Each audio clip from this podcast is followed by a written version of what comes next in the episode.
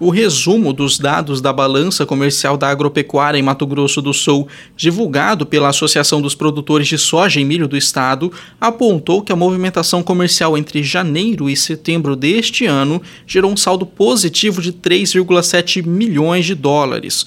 O valor é um resultado da diferença entre a exportação que chegou a cerca de 6,2 milhões de dólares, e a importação, pouco mais de 2,5 milhões de dólares. Em setembro, o índice de preços ao consumidor amplo, IPCA, e também o índice geral de preços no mercado, o IGPM, apresentaram uma redução de 0,29 e 0,95 respectivamente.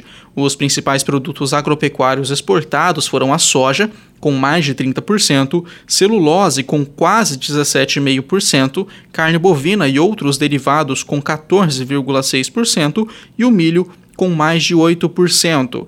Já os produtos mais importados foram petróleo, gás natural e serviço de apoio, com quase 41,5%. Produtos químicos e inorgânicos fecharam com quase 26,2% e produtos de metalúrgica de metais não ferrosos com pouco mais de 6%. Adubos e fertilizantes com 4,99%. De Campo Grande, Geliel Oliveira.